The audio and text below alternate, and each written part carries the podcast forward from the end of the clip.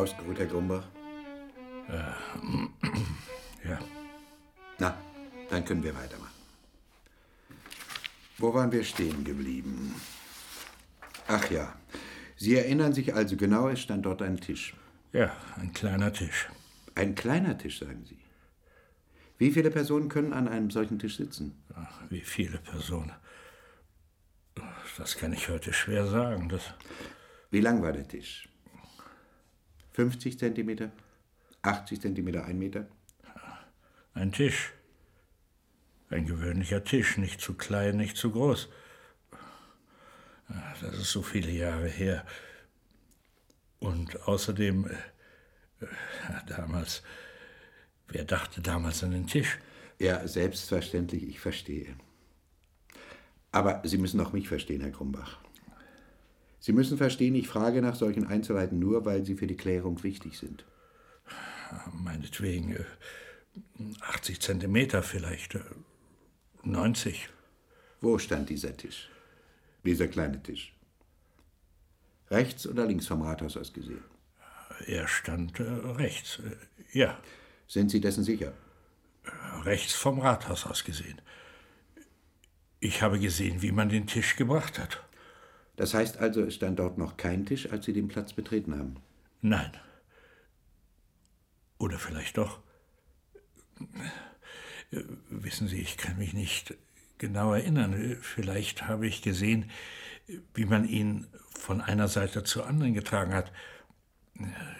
Ist das denn so wichtig, Herr Staatsanwalt? Überlegen Sie bitte. Ja.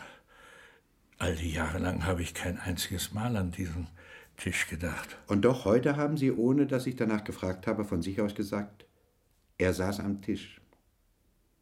Denken Sie bitte nach und erzählen Sie mir, was Sie gesehen haben, als Sie auf den Platz kamen. Ja, was ich gesehen. Ich kam von der Rougener Straße, also von der anderen Seite des Platzes. Am Platz herrschte vollkommene Stille. Das war mein erster Gedanke.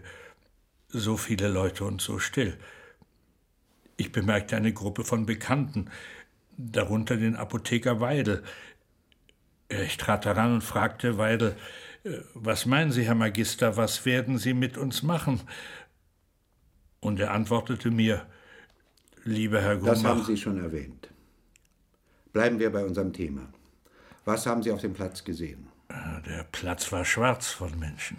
Sie haben vorher erwähnt, dass die auf dem Marktplatz versammelten Menschen weiter unten standen und dass sich zwischen den Versammelten und dem Rathaus eine freie leere Fläche befand. Stimmt, ja, so war es. Mit anderen Worten, Ihre Feststellung, der Platz war schwarz von Menschen, ist nicht ganz zutreffend.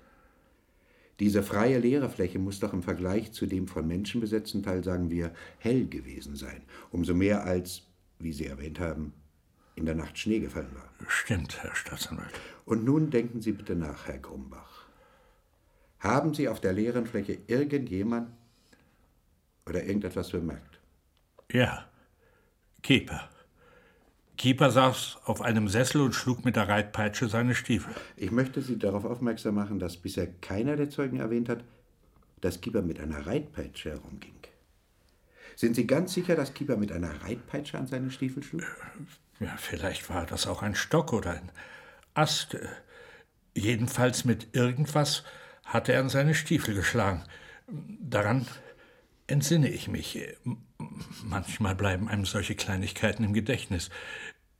Neben ihm standen Hamke und äh, Bondke und rauchten Zigaretten. Um den Platz herum standen die Gendarmen und Ukrainer, dicht, äh, einer neben den anderen. Ja, das haben wir schon. Sie erinnern sich also, dass Kipp auf einem Sessel saß? Ja, ich erinnere mich ganz genau. Gut. Angenommen, dass Kiep auf einem Sessel saß, ist daraus zu folgern, dass auf dem Platz auch ein Tisch stand. Ein Tisch. Äh, Augenblick. Ein Tisch. Äh, nein, denn gerade dieser Sessel ist mir so. Augenblick. Äh, nein, ein, ein Tisch war zuerst nicht da. Erst später hat man einen kleinen Tisch gebracht. Ich erinnere mich jetzt ganz genau. Zwei Gendarmen trugen einen kleinen Tisch aus dem Rathausgebäude heraus. Na, endlich etwas Konkretes. Wann wird das gewesen sein? Aber Staatsanwalt. Bitte denken Sie nach. Es ist wichtig. Ja, wann war das? Mit Gottes Hilfe, das weiß ich nicht. Ich habe das Haus um 6.15 Uhr verlassen, das weiß ich. Unterwegs war ich kurz bei meiner Tante in der Popjetschner-Gasse. Das dauerte einige Minuten. Ich ging dann über die Miodna, die Okulna und die Gurtka, ja, und die Mickiewiczer Straße. Auf der Mickiewiczer versteckte ich mich ein paar Minuten lang in einem Hausflur, weil ich einen Schuss gehört hatte. Das Ganze dauerte vielleicht eine halbe Stunde. Wie lange dauert es, nachdem Sie auf dem Platz angekommen waren, bis Sie die Gendarmen mit dem Tisch bemerkten? Ja, nicht lange. Sagen wir eine halbe Stunde. Das heißt also, ungefähr gegen 7.15 Uhr brachten die Gendarmen einen Tisch auf dem Marktplatz. Einen kleinen Tisch. Äh, jawohl. Ich erinnere mich jetzt, dass Keeper Ihnen mit der Reitpeitsche den Platz zeigte, wo Sie den Tisch hinstellen sollten. Bitte zeichnen Sie auf dem Plan die Stelle ein, wo die Gendarmen den Tisch hinstellten. Mit einem Kreuz oder einem Kreis.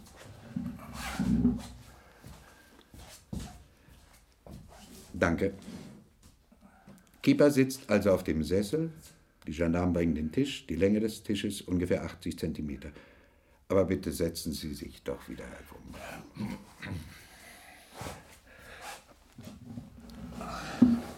Wie wurde der Tisch aufgestellt? Ich meine, Vorkeeper, Nebenkeeper? Ja, das weiß ich nicht. Das, ich konnte es nicht sehen.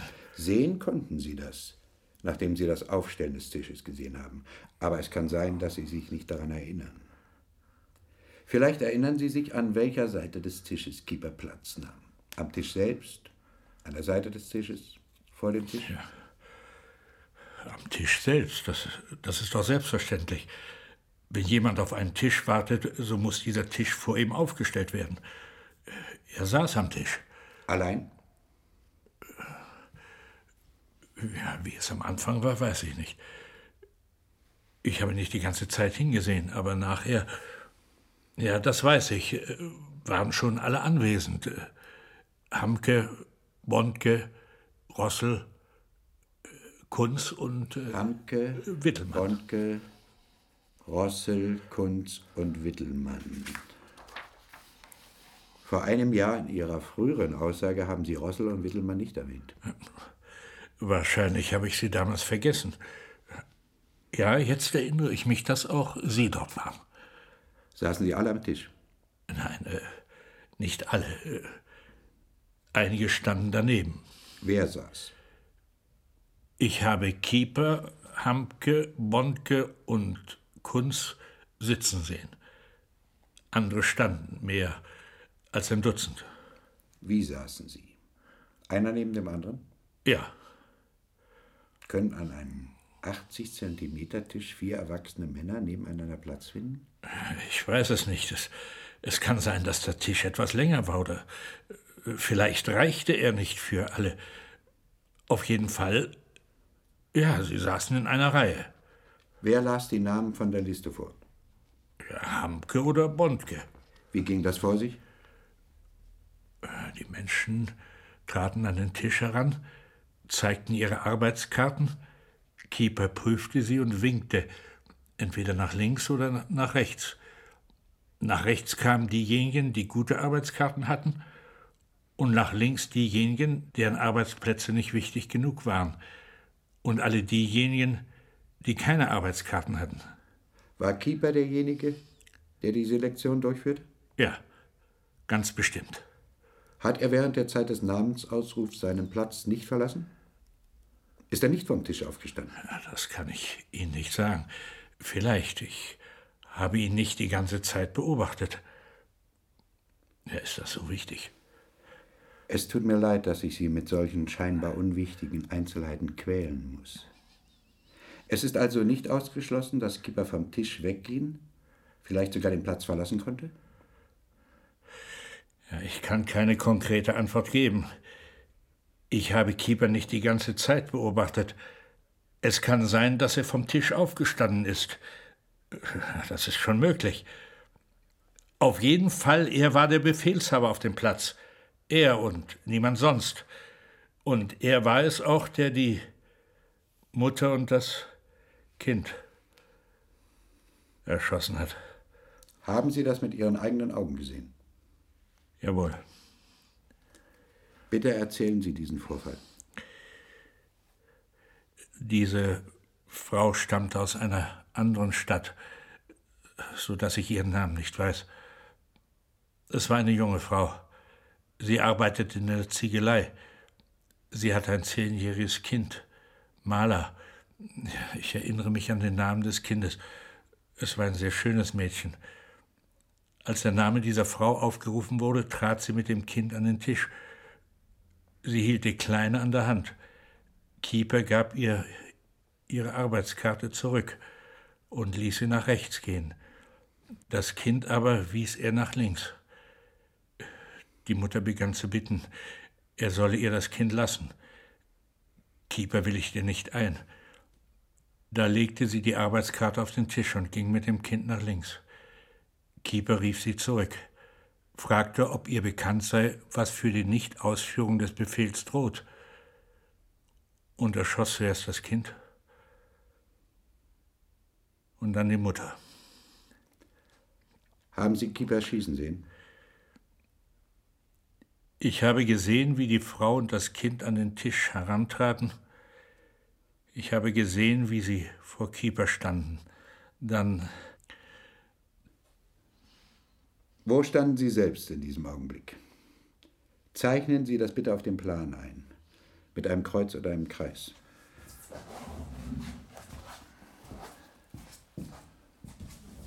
Danke. Sie standen also neben der Apotheke. Wie weit war der Tisch von der Apotheke entfernt? 30 Meter, vielleicht 50.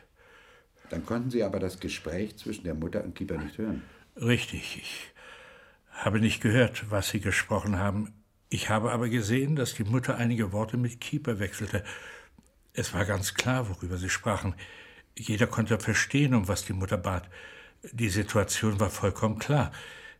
Ich habe dann gesehen, wie die Mutter ihre Arbeitskarte auf den Tisch legte und mit dem Kind nach links ging. Ich hörte, wie Keeper sie rief, Sie kehrten zurück. Kehrten zurück und blieben vor dem Tisch stehen, ja? Ja. Das heißt, dass die Frau und das Kind die am Tisch sitzenden Personen, oder besser gesagt einige von den am Tisch sitzenden Personen, für sie verdeckt haben. Möglich. Ich kann mich nicht genau erinnern, wie es war. Auf jeden Fall habe ich gesehen, wie sie an den Tisch zurückkehrten. Nach einer Weile fielen dann die Schüsse. Ich habe die Frau und das Kind auf der Erde liegen sehen. Leute, die näher standen als ich, haben gehört, dass Keeper sie fragte, ob ihr bekannt sei, was für die Nichtausführung des Befehls droht. Stand Keeper in diesem Moment oder saß er? Ich kann mich nicht erinnern. Sie haben also Keeper im Moment der Erschießung nicht gesehen. Haben Sie eine Waffe in seiner Hand gesehen? Können Sie sagen, was für eine Waffe das war? Eine Pistole? Ein Maschinengewehr? Es waren Pistolenschüsse. Haben Sie eine Pistole in Keepers Hand gesehen? Nein. Äh, vielleicht deshalb, weil die Mutter und das Kind ihn verdeckten oder äh, vielleicht deshalb, weil ich nicht den Mörder, sondern die Opfer anstarrte. Ich weiß nicht warum. Ich habe aber etwas gesehen, was neben allem anderen dafür spricht, dass Keeper und kein anderer geschossen hat. Und zwar? Und zwar unmittelbar nach den Schüssen, als die Mutter und das Kind auf der Erde lagen, habe ich mit eigenen Augen gesehen, wie Keeper seine Hände aneinander abgewischt hat, mit einer Geste des Abscheus, als wolle er sie vom Schmutz reinigen. Diese Geste werde ich nie vergessen. Sie haben also, Herr Grumbach, Kieper zusammen mit Handke, Bondke, Rossel und Kunz am Tisch sitzen sehen. Weiter, Sie haben gesehen, wie Kieper die Selektion durchführte und wie er sich seine Hände unmittelbar nach den Schüssen, welche die Mutter und das Kind getötet haben, abwischte. Sie haben aber weder Waffen in Kiepers Hand noch den Augenblick des Schusses gesehen. Stimmt das? Ich stelle aber mit Bestimmtheit fest, dass Kieper der Täter war. Saß Kieper am Tisch, als Ihr Name aufgerufen wurde? Herr Grumbach? Ich wurde als einer der Letzten aufgerufen. Meine Arbeitskarte gab ich Bondke und Bondke gab sie mir zurück. Ob Kieper dabei anwesend war, kann ich nicht sagen. Ich war damals schon halbtot. Wie spät wird es gewesen sein, als Ihr Name aufgerufen wurde? Wie spät? Mein Gott, ich. Ich weiß nicht. Es war schon Nachmittag. Waren Sie an diesem Tage Augenzeuge anderer Mordtaten? An diesem Tag wurden in der Stadt 400 Menschen erschossen. Dann noch 800 auf dem Friedhof. Haben Sie mit eigenen Augen gesehen, wie irgendein Gestapo-Mann irgendeinen Menschen erschossen hat? Nein. Wollen Sie vielleicht noch etwas im Zusammenhang mit diesem Tag aussagen? Ja. Bitte. Es war ein sonniger, frostiger Tag. Die Straßen waren mit Schnee bedeckt. Der Schnee war rot.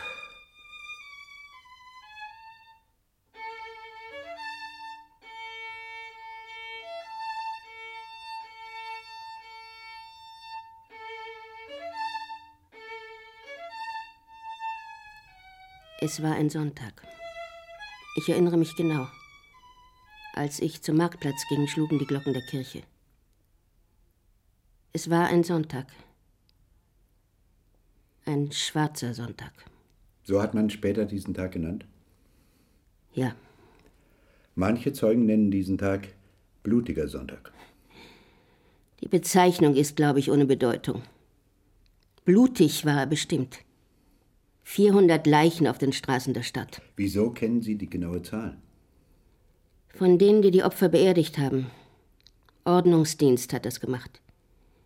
Sie erzählten später 400 Tote allein in der Stadt.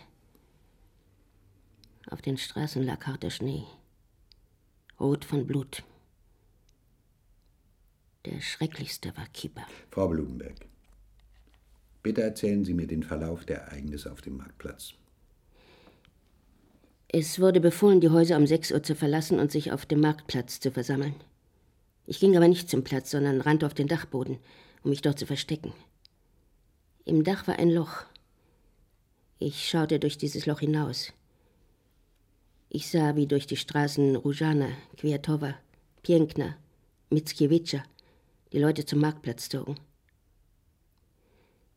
Plötzlich sah ich zwei SS-Leute. Sie gingen in ein benachbartes Haus hinein. Eine Weile blieben sie drinnen, dann kamen sie heraus mit dem Ehepaar Weintal. Es waren ältere Leute, sie hatten ein Papiergeschäft in der Stadt. Frau Weintal weinte. Das habe ich gesehen. Die beiden SS-Leute befahlen ihnen, sich mit dem Gesicht an die Mauer zu stellen. Dann schossen sie sie nieder. Sind Ihnen die Namen der beiden SS-Leute bekannt? Nein. Einer war großgewachsen und sehr mager. Vielleicht würde ich ihn auf einem Foto erkennen. So ein Gesicht kann man nicht vergessen. Aber das waren örtliche SS-Leute. An diesem Tage waren keine fremden SS-Leute in der Stadt. Das war ihre eigene Arbeit.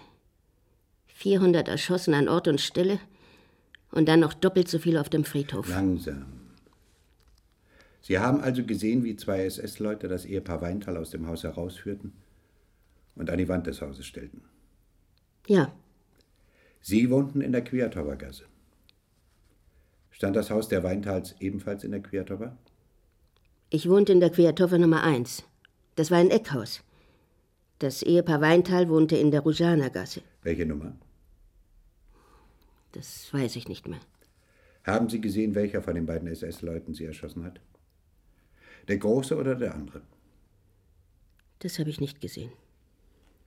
Denn als sie ihnen befahlen, sich an die Wand zu stellen, wusste ich schon, was kommen wird, und ich konnte nicht hinschauen. Ich hatte Angst. Ich hatte furchtbare Angst. Haben Sie das Ehepaar Weintal auf dem Boden liegen sehen? Sie schossen aus zwei Meter Entfernung. Ich nehme an, Sie konnten zielen. Haben Sie nachher die Leichen gesehen? Nein. Ich rannte vom Dachboden herunter, ich hatte Angst. Mit Recht, dass die SS die Häuser nach Verstecken durchsuchen würde. Aber ich bin nicht auf die Straße gegangen, sondern durch eine Hintertür in den Garten. Auf Umwegen gelang es mir, den Marktplatz zu erreichen. Würden Sie die beiden SS-Leute auf Fotos erkennen? Vielleicht ja. Diesen großen, mageren würde ich wahrscheinlich erkennen. So ein Gesicht kann man nicht vergessen. Bitte sehen Sie diese Mappe durch. Sie enthält Bilder der Gestapo-Angehörigen, die in ihrer Stadt tätig waren. Es sind aber auch Bilder von Personen darunter, die nie in der Stadt waren.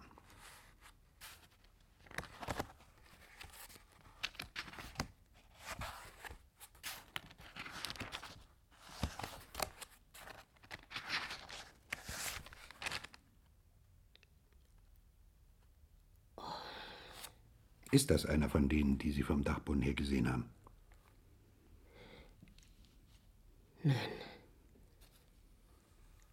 Das ist dieser furchtbare Mörder. Das ist Kipper. Ja, an den erinnere ich mich. Das ist er ganz bestimmt. Bitte schauen Sie sich alle Aufnahmen an.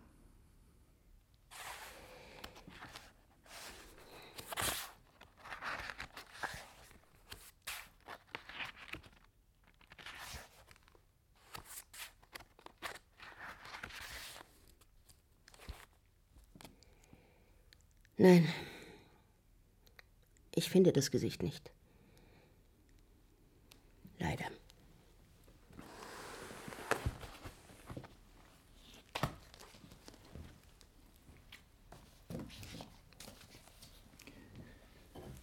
Sie haben eben gesagt, ein furchtbarer Mörder. Waren Sie Augenzeugin seiner Mordtaten? Zeugin? Die Zeugen seiner Mordtaten leben nicht mehr. Es gibt aber Leute, die gesehen haben, wie er geschossen hat. Auch ich habe das gesehen. Zum Beispiel am Marktplatz. Er hat in die Menge geschossen, ganz einfach. Wissen Sie, wen er damals erschossen hat? Nein. Am Marktplatz waren etwa 1500 Menschen. Aber ich habe gesehen, er rannte wie besessen herum und schoss. Er und andere auch. Zum Beispiel Bondke. Wann war das? Morgens vor der Selektion. Aber möglicherweise auch später während der Selektion. Ich weiß nicht genau. Ich weiß, Sie haben in die Menge geschossen, ganz einfach. Wer las die Namen der Liste vor? Ein SS-Mann. Seinen Namen weiß ich nicht. Wie ging das vor sich? Ganz einfach. Man rief die Namen auf.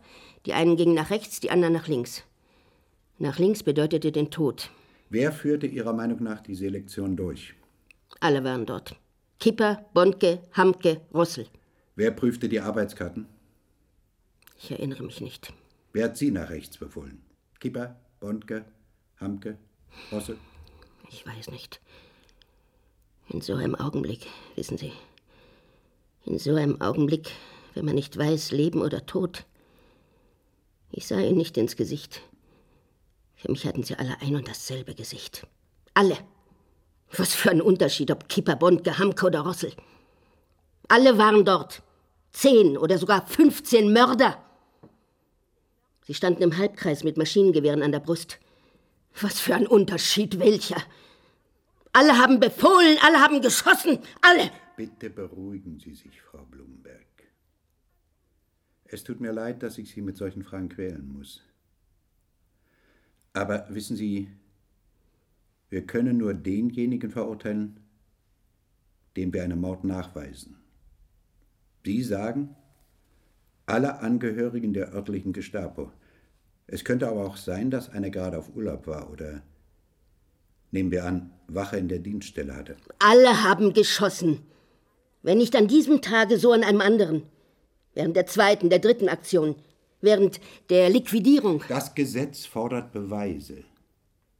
Und ich als Staatsanwalt bitte Sie um solche. Ich bitte Sie um die Namen der Mörder. um die Namen der Opfer, um Angabe der Umstände, unter welchen die Mordtaten verübt wurden. Sonst bin ich ratlos. Mein Gott. Wie bitte? Nichts, nichts. Denken Sie bitte nach. Welcher von denen hat die Selektion durchgeführt? Alle haben sie durchgeführt. Kippe, Bondke, Hamke, Russell. Sie standen im Halbkreis. Sie standen? Ja. Alle standen? Vielleicht saßen einige auch? Nein, Herr Staatsanwalt, Sie standen. Ist denn das so wichtig? Sehr wichtig. Erinnern Sie sich nicht, dass auf dem Marktplatz ein Tisch stand, an dem einige der Gestapo-Leute saßen? Ein Tisch. Andere standen daneben. Ich erinnere mich nicht. Dort stand überhaupt kein Tisch.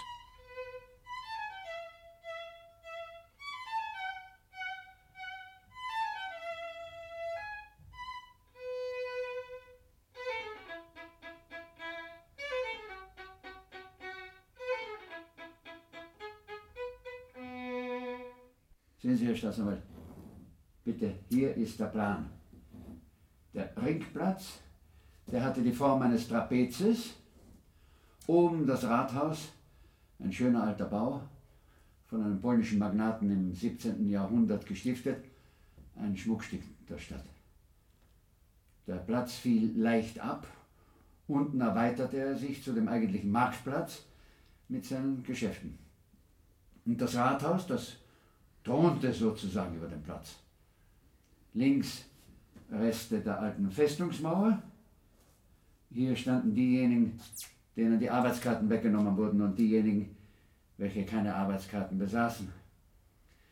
Die Straßen, sehen Sie bitte, die laufen sternförmig auf den Platz zu. Hier die Ruschana, Rosengasse, hier die Schenkewitschka, dann die Sonnengasse, dann der kleine Markt und die Uferstraße. Obwohl es keinen Fluss in der Stadt gab und endlich die, hier die Schlossgasse. Alle diese Straßen gehörten zum Ghetto bis auf die Sonnengasse. Jenseits des kleinen Marktes lag der Friedhof. Ja, hier hat man sie erschossen.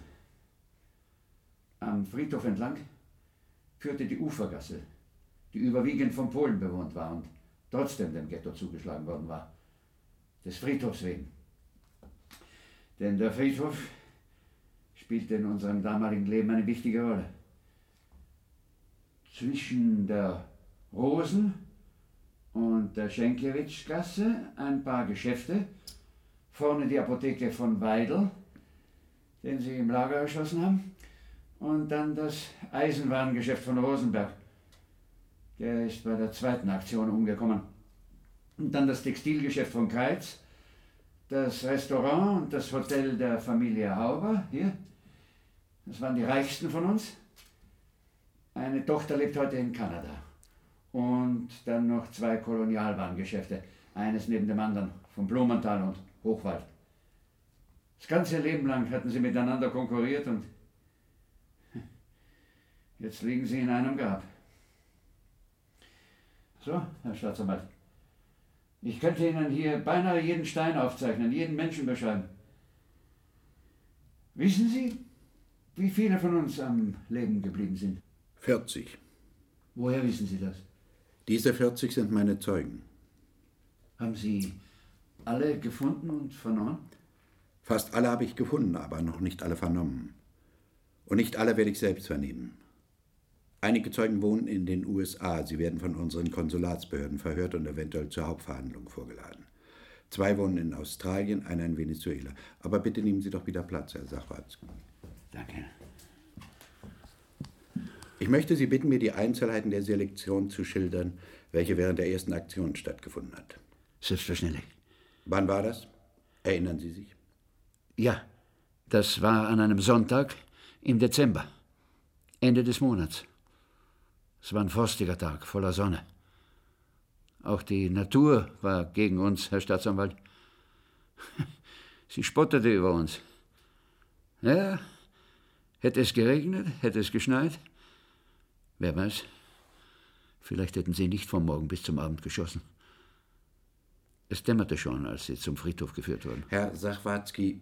Ja, ja, äh, Entschuldigung. Ich weiß, Sie wollen Beweise. Der Schnee auf den Straßen der Stadt war rot. Rot. Genügt das? Leider, Sachwatzki, ist der Schnee kein Beweis für die Richter, noch weniger ein Schnee, der vor über 40 Jahren aufgetaut ist. Rot war der Schnee. Der blutige Sonntag, 450 Leichen auf den Straßen. Ist das kein Beweis? Fahren Sie hin. Lassen Sie die Massengräber öffnen. Mir geht es um die Selektion. Wer führte sie durch? Kipper. Der Schurke. Der Mörder, der. Der Schlimmste. Entschuldigung, ich, ich kann nicht ruhig. Bitte erlauben Sie das. Ich möchte, möchte rauchen. Bitte sehr. Darf ich? Danke. Das sind, das sind Sachen. Ich bin schon über 70. Mein Blutdruck. So ein, so ein Bandit. Woher wissen Sie, dass Keeper die Selektion durchgeführt hat? Was, was? Was, woher ich das weiß? Ich habe ihm selbst meine Arbeitskarte hingereicht. Er warf mir einen Blick zu und schrie mich an. Rechts. Ich ging nach rechts. Gerettet. Gerettet. Bis zum nächsten Mal. Bitte beschreiben Sie mir das genau. Ich stand weit entfernt. Jeder von uns bemühte sich, so weit wie möglich zurückzuweichen, als ob das helfen konnte. Ich stand neben dem Hauber-Hotel. Es war ein Uhr mittags. Die Kirchenglocke schlug eins. Und da auf dem Platz eine große Stille herrschte, konnte man die Glocke deutlich hören, obwohl die Kirche in einem anderen Stadtteil steht, ziemlich weit entfernt. Da hatten sie schon mehr als eine Stunde Namen aufgerufen und plötzlich höre ich Sachwatzki. Wer rief die Namen auf? Einer der Gestapo-Männer, ich, ich, ich weiß nicht welcher. Haben Sie vielleicht gesehen, wer die Liste in der Hand hatte? Ja, Staatsanwalt, Sie verlangen zu viel. Es war eine Liste, denn die Namen wurden aus einer Liste vorgelesen. Aber ich habe sie nicht gesehen. Also wenn ich im Theater so eine Szene sehen würde, dann könnte ich sie vielleicht mit allen Einzelheiten beschreiben. Das hier, das dort und jenes da, aber wenn so eine Tragödie Wirklichkeit wird, ich sollte auf eine Liste acht geben, wenn mein Leben auf dem Spiel steht. Ich stand neben meiner Frau. Sie hatte eine Arbeitskarte vom Sägewerk. Das war ein guter Arbeitsplatz. Und ich eine vom Zementwerk. Auch das war ein guter Arbeitsplatz. Als mein Name aufgerufen wurde, da fasste mich meine Frau an der Hand und rief, wir lassen uns nicht trennen. Nebenan stand Dr. Glück, ein guter alter Arzt. Der sagte zu meiner Frau, beruhigen Sie sich, Frau Sachwatzki, Ihr Mann hat eine gute Arbeitskarte, Sie haben eine gute Arbeitskarte, nehmen Sie sich zusammen. Und Sie immer dasselbe, ich lasse mich nicht trennen, wir werden uns sonst nie mehr wiedersehen, ich habe Angst. Ich musste mich buchstäblich von ihr losreißen, so, so fest hielt sie mich.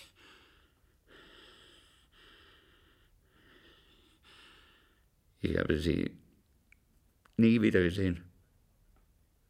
Alle Frauen vom Sägewerk wurden nach links geschickt. Was geschah dann? Ich rannte schnell hinüber. Zwischen uns und denen war ein freier Raum. Etwa 30 Meter musste man über den leeren Platz laufen. Spürte einen Fußtritt, ich weiß nicht von wem. Lief wie ein gehetzter Hund, um so schnell wie möglich das Rathausgebäude zu erreichen. Als ich meine Arbeitskarte hingab, zitterte meine Hand wie ein, wie ein Blatt im Wind. obwohl ich sonst kein Feigling bin. Oh nein. Wem haben Sie Ihre Arbeitskarte gegeben? Ich habe es Ihnen schon gesagt. Kipper. Er öffnete sie, prüfte, gab sie mir zurück und schrie: Rechts. Ich war jung, stark, kräftig. Er gab mir einen Aufschub. Als Keeper Ihnen die Arbeitskarte zurückgab, stand er oder saß sie? Er stand mit breit gespeisten Beinen, eine Maschinenpistole auf der Brust, das Gesicht aufgeschwollen und rot. Und die anderen Gestapo-Leute? Ich habe sie nicht gesehen. Ich erinnere mich nicht, ob einer von ihnen neben Kipper stand. Haben Sie einen Tisch gesehen? Ja, natürlich. Aber der Tisch stand äh, weiter rechts. Also man kann sagen, abgesondert von allem, was da geschah. Ein kleiner Tisch? Nein, nein, im Gegenteil. Es war ein großer, langer Tisch aus Eichenholz, so wie man sie noch in Klöstern findet. Vielleicht war es einer der Tische von der ursprünglichen Ausstattung des alten Rathauses. Ein langer Tisch, sagen Sie? Wie lang ungefähr? Was, was weiß ich, das zwei oder, oder drei Meter. Die Gestapo-Leute saßen am Tisch, einer neben dem anderen. Eine ziemlich große Gruppe. Bondke saß da. Bondke, Rossel. An die beiden kann ich mich erinnern. Außerdem mindestens noch sechs. Haben Sie nicht zufällig bemerkt, dass auch Kieper vorher am Tisch saß und dass das Prüfen der Arbeitskarten am Tisch stattfand? Ich habe das nicht bemerkt. Als man mich aufrief, stand Kipper einige Meter vom Tisch entfernt. Wer war Ihrer Meinung nach Befehlshaber dieser Aktion? Kunze. Er war der Ranghöchste. Haben Sie ihn auf dem Platz gesehen und wo? Äh, ich erinnere mich nicht, ob ich Kunze gesehen habe. Wahrscheinlich saß er auch am Tisch, aber ich erinnere mich nur an Bondke und Rossel. Als Sie auf den Platz kamen, stand der Tisch schon dort? Ja. Wer saß daran? Niemand. Manche Zeugen behaupten, dass Kipp auf einem Sessel saß, bevor der Tisch hereingebracht wurde. Und dass er später die Hauptperson am Tisch war. Sitzen soll er die Arbeitskarten geprüft haben. Möglich. Alles ist möglich. Aber als man mich aufgerufen hat, stand Kipper.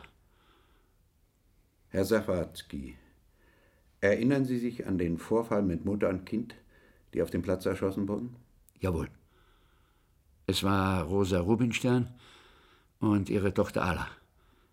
Sie stammten aus einer anderen Stadt und wohnten bei uns seit dem Kriegsausbruch.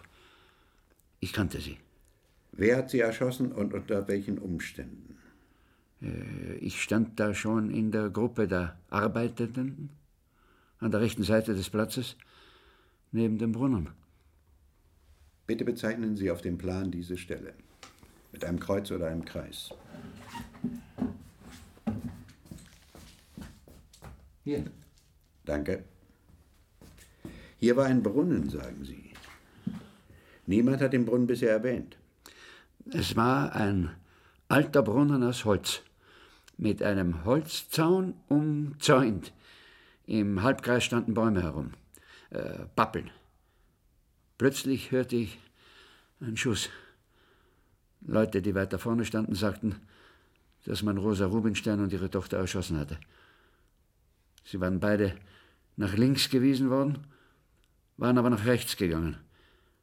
Die Leute sagen, Kipper sei ihnen nachgelaufen und habe geschossen. Sie haben gesagt, plötzlich hörte ich einen Schuss. Haben Sie nur einen einzigen Schuss gehört? Ach, ich. Entschuldigung, ich habe das nur so gesagt. Ob es ein oder, oder zwei oder drei Schüsse waren, das kann ich nicht sagen. Bestimmt hat er mindestens zweimal geschossen. Haben Sie die Erschießung mit eigenen Augen gesehen? Nein. Ich sah nur die Körper am Boden liegen. Sie lagen nebeneinander. Der Ordnungsdienst hat sie nachher weggeräumt. Auf dem Schnee blieb ein roter Flecken. Gehörten Sie der Gruppe an, die später beim Begraben der Opfer half? Jawohl. Es waren so viele Opfer, dass der Ordnungsdienst 20 Männer zu Hilfe nehmen musste. 450 Personen waren in der Stadt, auf dem Platz und bei den Durchsuchungen von Häusern getötet worden. 840 wurden auf dem Friedhof erschossen. Darunter auch meine Frau, Herr Staatsanwalt.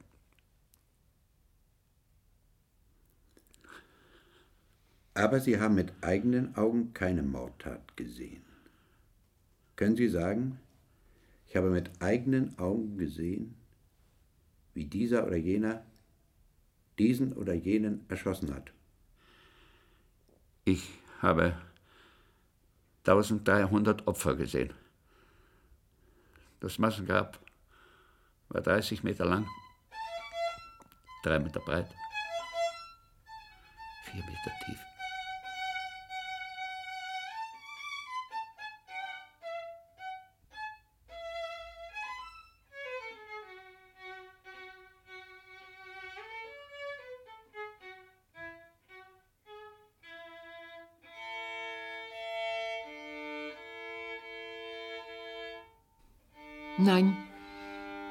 War nicht auf dem Platz. Denn ich war eine Putzfrau bei der Gestapo. Und morgens, als alle auf den Platz gingen, sagte meine Mutter zu mir, Versuch es wenigstens, vielleicht erlauben sie dir bei der Arbeit zu bleiben. Ich nahm Eimer, Lappen und Besen und verabschiedete mich an der Ecke Mickiewicza und Ruschana von meinen Eltern. Meine Eltern gingen weiter und ich bog in die Ruschana ein nach einigen Schritten sah ich plötzlich Rossel und Hamke. Die gingen mir gegenüber. Ich erschrak und versteckte mich im ersten Hausflur. Sie gingen weiter, bemerkten mich nicht. Ich sah dann, wie sie in das Haus Nummer 13 traten. Ich ging weiter und. Wer wohnt in diesem Haus? Ich weiß nicht. Ich war jung. 13 Jahre alt, aber ich gab mich für 16 aus, weil man die Kinder. Sie wissen ja. Ich war gut gewachsen. Ich sagte, ich bin 16 und Sie haben mich zur Arbeit genommen. Es war ein Glück. Und damals ging die Gestapo in alle Häuser und suchte nach Leuten, die nicht zum Platz gegangen waren. Und wenn sie jemanden fanden, dann haben sie ihn erschossen. Entweder in der Wohnung oder auf der Straße.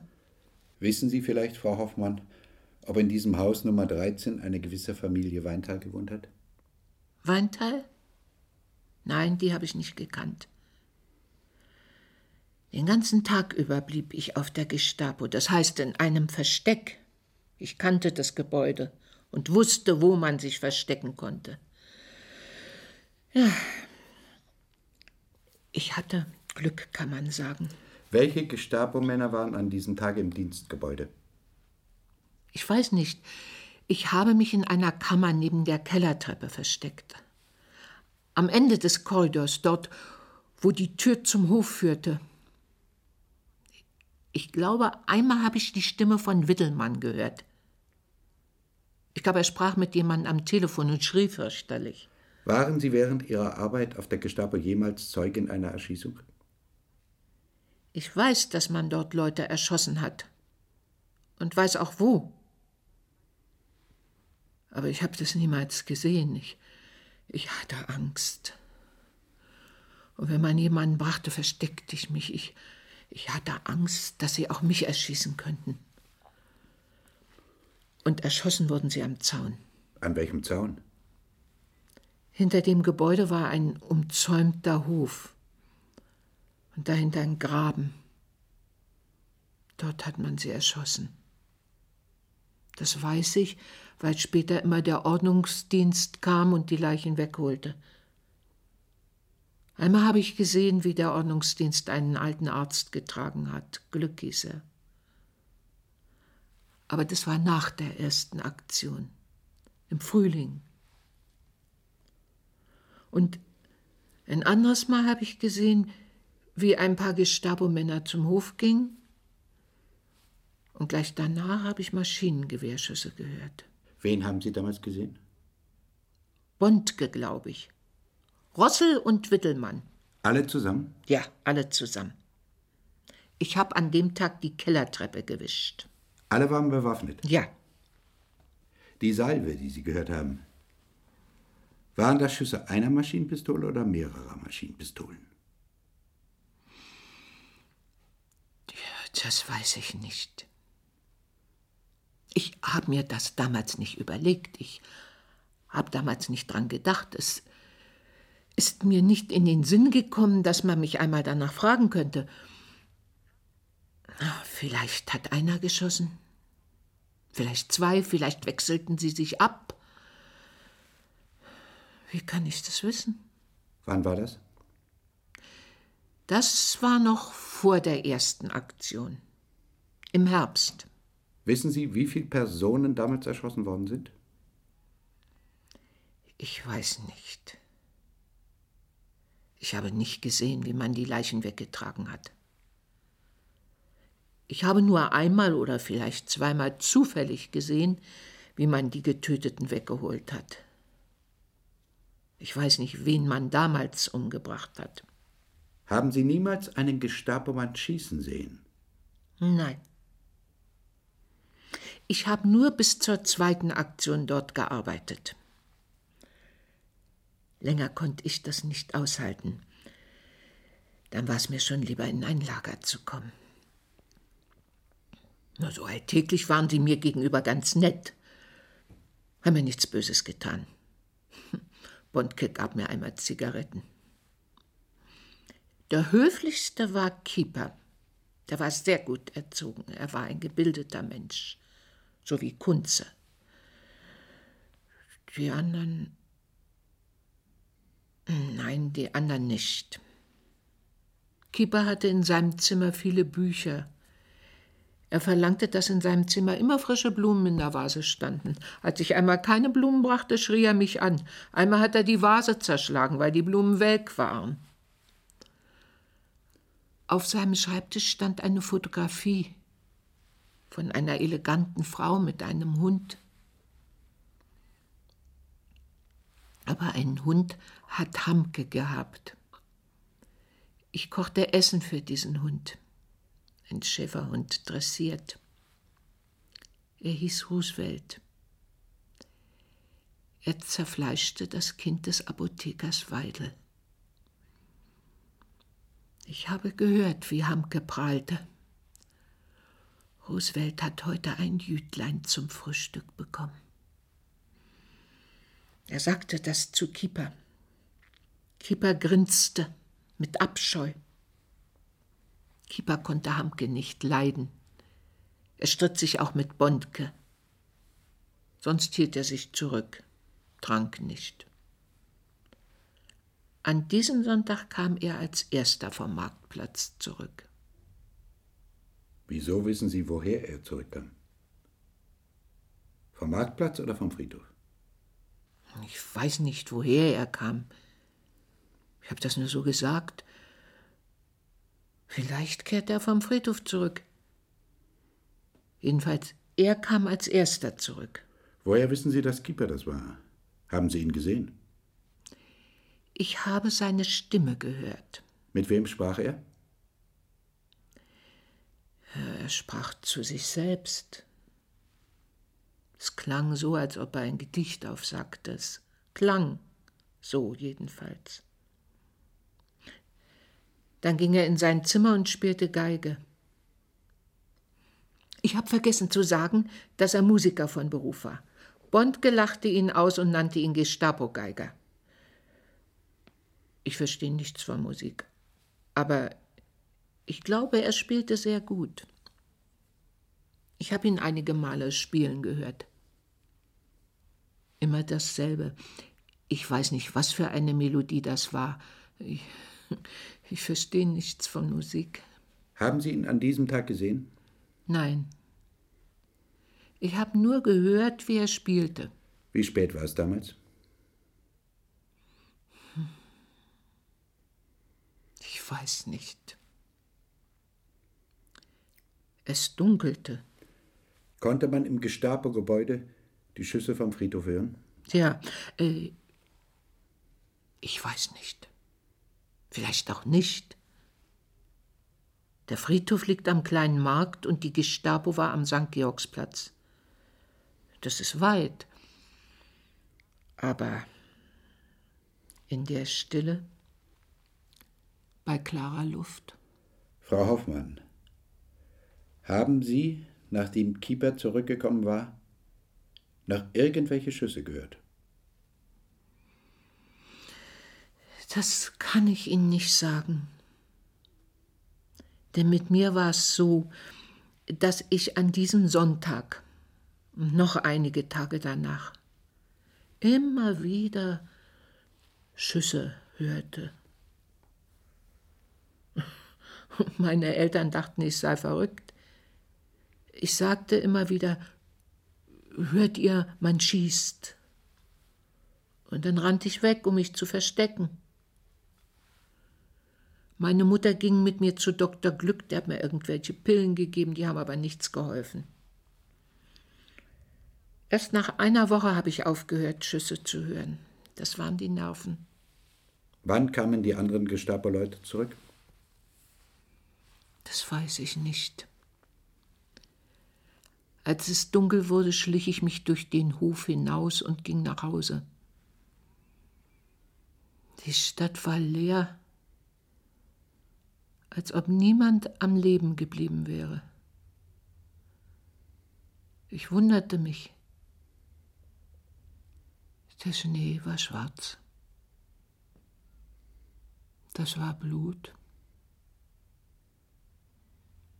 Am blutigsten war die Schenkewitscha und die Ruschana. Auch am Marktplatz habe ich niemanden getroffen. Alles war leer. In der Mitte des Platzes lag umgeworfen, mit den Füßen nach oben, ein kleiner zerbrochener Tisch.